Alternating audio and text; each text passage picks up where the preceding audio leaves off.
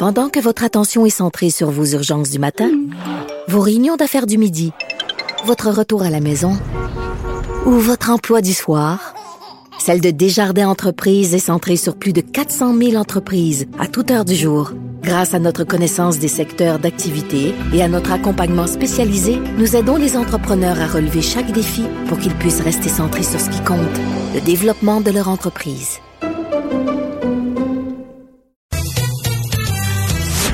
L'exercice lui-même Mario Dumont. va faire sortir plus de vérité sur ce qui s'est véritablement passé à ce moment-là. Gérez donc ça, s'il vous plaît. Isabelle Maréchal. Mais C'est parce qu'à un moment donné, si on paye pas tout de suite, on va payer tout à l'heure. La rencontre, Maréchal Dumont. Bonjour Isabelle. Bonjour Mario. Tu veux revenir sur cette triste euh, histoire, jeune femme de 25 ans qui a consulté euh, deux fois à l'urgence euh, sur la rive sud de Montréal avant les fêtes et finalement juste avant Noël s'est enlevé la vie laissant derrière elle un message épouvantable. Elle dit essentiellement j'espère que ma mort va j'espère que ma mort va servir à quelque chose là, concernant le- les faibles les peu disponibles soins aux personnes qui ont des problèmes de santé mentale. Oui, exactement. Puis c'est, c'est, tu sais, on s'en parle souvent, toi et moi, des, enjeux de, santé mentale, euh, parce que depuis les deux dernières années, évidemment, les, demandes de soins ont augmenté de 40 C'est, euh, c'est- pathétique parce que les exemples, malheureusement, se, se reproduisent. Tu te souviens, l'automne dernier, on, on- on avait été tous troublés également par le suicide d'une, d'une autre jeune femme. Euh, Amélie qui s'était euh, jetée en bas de son immeuble euh, à Montréal parce qu'elle euh, elle voyait pas le bout non plus et elle avait Mais c'était un peu semblable, euh, visite oui, aux exactement. urgences. euh, Elle avait voilà, c'est comme deux histoires en, en- en même pas six mois, deux histoires de jeunes femmes qui ont des, des idées suicidaires, des problèmes de santé mentale, pas de soins adéquats et qui ont l'impression que la seule issue pour elles, c'est de s'enlever la vie. Dans le cas de, de Christine Caron, évidemment, là, le message est, est peut-être un peu plus percutant à la rigueur parce que dans son cas, on a l'impression que c'est même un suicide message. C'est, on peut, on peut débattre du fait que s'enlever la vie, c'est toujours un message qu'on envoie quand même. Mais dans le cas de Christine, elle a, elle a fait preuve d'une, hyper conscience parce que, écoute, elle a laissé un message pour dire, je souhaite que ma mort puisse changer les choses pour toutes les Christines Caron, de, pour toutes les Christines de ce monde. T'imagines? Pour toutes celles qui ont des idées noires, j'espère vraiment que ma mort va aider à changer les choses, que, que les choses ne resteront pas comme elles sont. Ça veut dire que elle, elle est allée au bout du système. Elle a, elle a pris acte du fait qu'on ne pouvait pas l'aider, qu'il n'y avait rien pour elle, il n'y avait rien pour la soulager. C'est- assez pathétique comme constat. Et moi, je trouve qu'il faut absolument, euh, il faut absolument là qu'il y, y ait des réponses qui soient données de la part des, des politiciens là-dessus. Euh, il y a quand même eu un programme. J'ai- j'ai fait une recherche aujourd'hui pour essayer de voir. Euh, Qu'est-ce qu'est-ce qu'on a annoncé l'année dernière? Tu te souviens, je sais pas si tu t'en souviens, Mario, mais on avait annoncé un, un nouveau euh, programme qui devait, c'est un nouveau plan d'action, en fait, qui a été présenté par Québec, un milliard de dollars sur cinq ans, euh, dont euh, 360 millions en nouveaux investissements. Puis ça, c'était pour améliorer l'accès aux soins en santé mentale. Ça, c'est euh, Lionel Carman qui avait fait cette annonce-là. Il disait, on veut ajouter 1000 postes à temps complet dans le réseau d'ici 2026.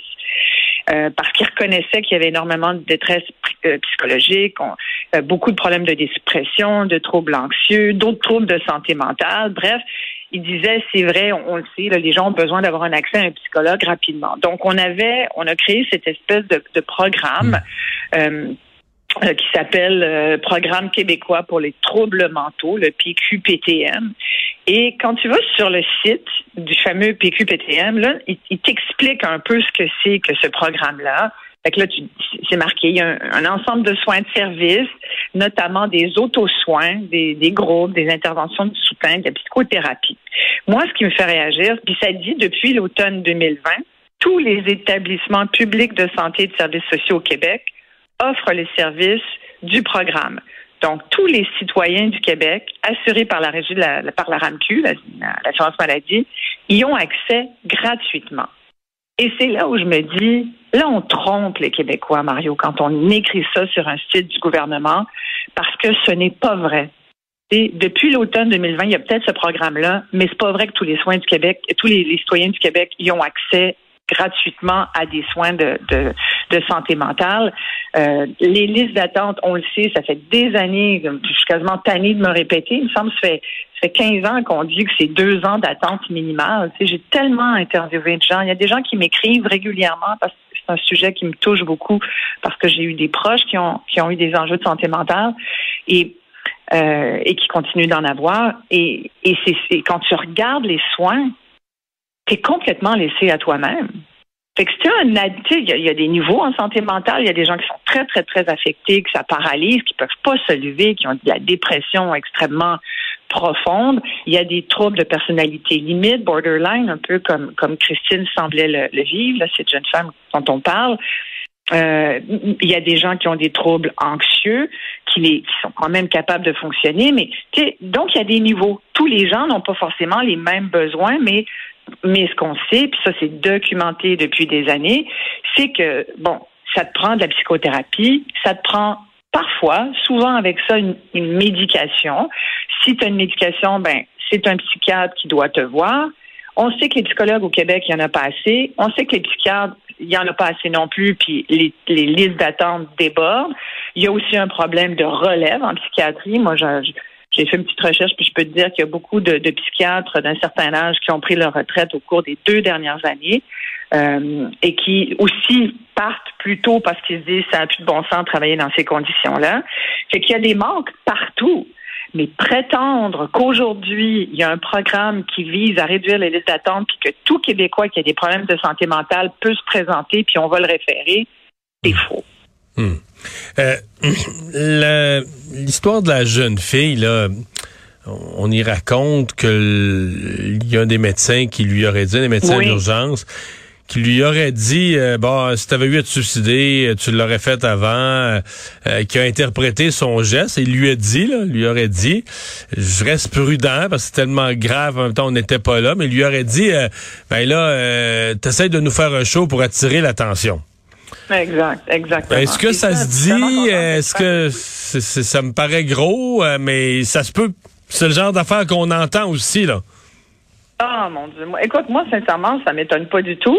Euh, je trouve ça épouvantable et si j'étais cette, personne, je me sentirais vraiment mal aujourd'hui dans, dans, dans mes chaussures parce que euh, c'est quand même quelque chose que tu dois porter hein, sur la conscience. Moi, je pense que ça se, ça se vit régulièrement. Donc, je viens de te parler de problèmes de suivi, de manque, mais là, en plus, intervention déficiente, les propos de quelqu'un qui se posait te venir en aide, puis qui dit, regarde, tu fais juste essayer d'attirer l'attention. C'est pas vrai que si tu veux te suicider, sinon tu l'aurais déjà fait. Comment peut-on dire ça à quelqu'un qui s'est présenté plusieurs fois à l'urgence. Là, on parle de décembre, mais d'après ce que j'ai entendu des parents, c'est pas la c'est pas la première fois que cette jeune femme se présentait à, l'urgence d'un hôpital pour recevoir des soins. La dernière fois, le 11 décembre, elle y a passé quatre jours à l'urgence, puis il y a des vidéos où on voit que c'était vraiment une, petite salle où elle a même pas été vue en psychiatrie, elle a même pas été vue par ne serait-ce qu'un résident en psychiatrie. Si t'as pas un médecin spécialiste, au moins envoie un résident qui pourrait au moins faire un début de quelque chose qui ressemble à une évaluation de sa santé mentale. En plus, les parents disent qu'elle elle, avait été, euh, elle a, très peu mangé parce que elle est végétarienne, puis on n'était pas capable de lui donner des, repas euh, considérant ce menu-là. Ça nous rappelle cette histoire dont on s'est parlé il n'y a pas si longtemps où tu vas à l'hôpital, puis euh, t'es mieux d'être prêt à manger mou parce que s'il suffit que tu aies un peu une diète à part, tu vas pas manger beaucoup. Mais tu sais, le fait de pas manger, pourquoi je t'en passe? Parce que si tu es dépravé de, toutes sortes de choses, dont de la nourriture, euh, ça t'aide pas à réfléchir comme il faut non plus. Et cette femme-là était assez consciente de sa de son, état de santé pour dire moi j'aimerais beaucoup qu'on m'envoie dans une ressource. Elle a nommé la ressource parce qu'elle vient de Châteauguay. Elle a nommé la maison sous les arbres. Elle a dit moi j'aimerais ça si possible pouvoir être envoyée là. J'ai besoin d'un répit. La fille était hyper consciente de son état. Elle savait qu'est-ce qu'il fallait faire. Il savait. Mais c'est pas toi qui signes les papiers, c'est pas toi qui signes les références. Tu peux juste demander au système puis aux, médecins de, de, de, t'ouvrir les portes. Mais visiblement, il n'y a pas eu de place dans aucun centre de crise pour elle. pas de suivi, pas de soins, personne ne l'a rappelé. Tu, sais, tu passes quatre jours à l'urgence parce que tu as des idées suicidaires. Il n'y a même pas quelqu'un qui te dit on aurait besoin d'un numéro de téléphone d'un proche? Est-ce que ou quelqu'un qui te rappelle? C'est complètement, tu es, laissé à toi-même. Et sur le fameux site euh, dont je te parle, du, programme euh, pour les soins des troubles mentaux, ça met qu'il y a toutes sortes de choses qui sont prévues dans ce nouveau programme, dont des auto-soins. L'auto-soin. En matière de santé mentale, sincèrement, j'aimerais ça qu'on m'explique c'est quoi un auto-soin? Parce que s'il y a quelque chose que tu as un peu de difficulté à faire quand tu as un problème de santé mentale, c'est de réfléchir pour toi, c'est de prendre des décisions éclairées pour toi-même. Ça te prend quelqu'un qui parle. Et tu sais, je te parlais de médication et de psychothérapie. C'est même documenté que de la médication seule vient avec un psychiatre, un suivi psychiatrique idéalement, ça a moins d'impact en général que de la psychothérapie et des médicaments. Alors, juste, juste des médicaments, on donne tellement d'antidépresseurs au Québec. Écoute, moi, j'ai un cas d'un jeune qui m'a écrit qui me raconte son histoire. Un jeune qui est dans, qui a été suivi depuis euh, le début de l'adolescence dans le système de santé, évidemment vers l'âge adulte à partir de 18 ans. Il y a eu deux ans d'errance dans le système parce qu'une fois que tu as 18 ans, c'est fini. C'est comme si le système oublie que tu existes. Faut recommencer parce que là, c'est les soins aux adultes en santé mentale. Ça n'a rien à voir avec les soins aux enfants ou aux ados. Et euh, cette personne-là me racontait avoir vu trois psychiatres dans la dernière année. On y a, on y a référé un nouveau psychiatre qui a, qui a vu une fois, puis le psychiatre a annoncé qu'il prenait sa retraite. Là, on lui a proposé une résidente en psychiatrie qui l'a vu deux fois, et puis finalement, il a annoncé qu'elle aurait droit à un autre psychiatre. Et ça, c'est le prochain que cette personne-là va voir. Entre-temps, chacun a quand même prescrit des nouveaux antidépresseurs, y compris un trouble de TDAH avec des médicaments. Moi, je me dis, puis c'est des rencontres de 5 à 15 minutes. Là. Tu sais, ça s'est fait vite, vite, vite. Là.